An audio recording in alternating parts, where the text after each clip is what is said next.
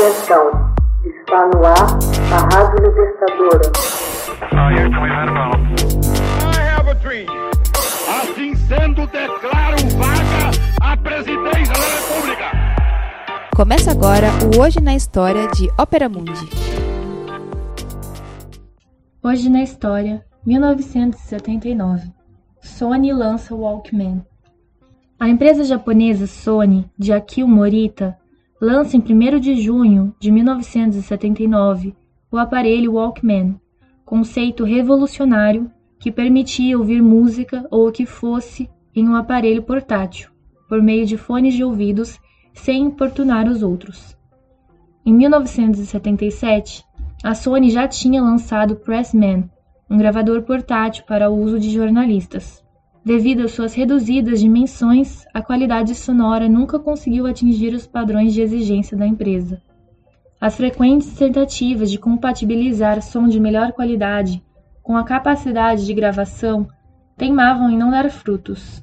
Masaru Ibuka, numa reunião com os engenheiros, lembrou-se de outro aparelho que estava sendo desenvolvido pela Sony, os auscultadores portáteis. A combinação do leitor de cassetes com os auscultadores deu origem a um novo produto, que permitia a uma só pessoa ouvir sons de qualidade. Submetido a Morita, ele logo se convenceu da ideia. Apesar da oposição de setores da empresa, que consideravam a ausência da capacidade de gravação uma grave insuficiência, Morita e Masaru decidiram avançar no projeto. Protótipos satisfatórios demonstraram o acerto do interesse que os donos da Sony depositavam no produto.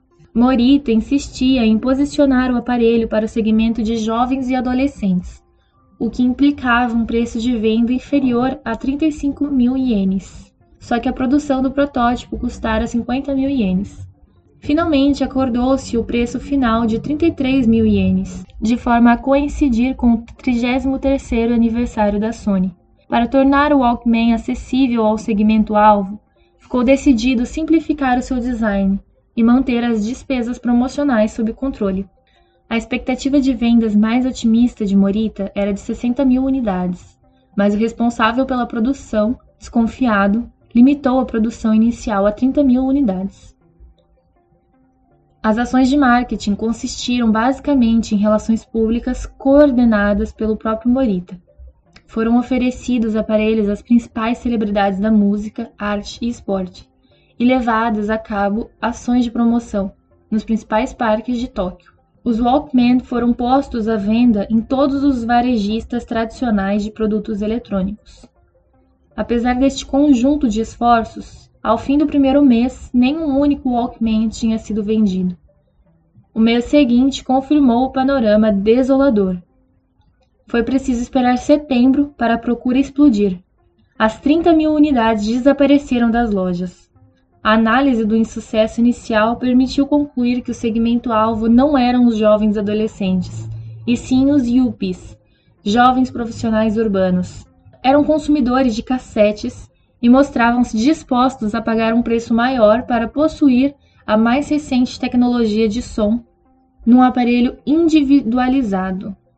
Em outubro de 1979, o Walkman foi introduzido na Europa, América e Austrália. Optou-se por criar nomes diferentes para cada mercado: Soundabout nos Estados Unidos e Stowaway no Reino Unido. Face ao insucesso, Morita unificou a designação Walkman em todo o mundo.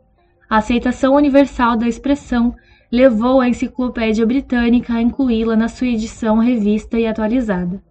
Hoje na História, texto original de Max Altman, organização Haroldo Cerávulo, locução Camila Araújo, edição Laila Manuelle. Você já fez uma assinatura solidária de Opera Mundi? Com 70 centavos por dia, você ajuda a imprensa independente e combativa. Acesse www.operamundi.com.br/apoio.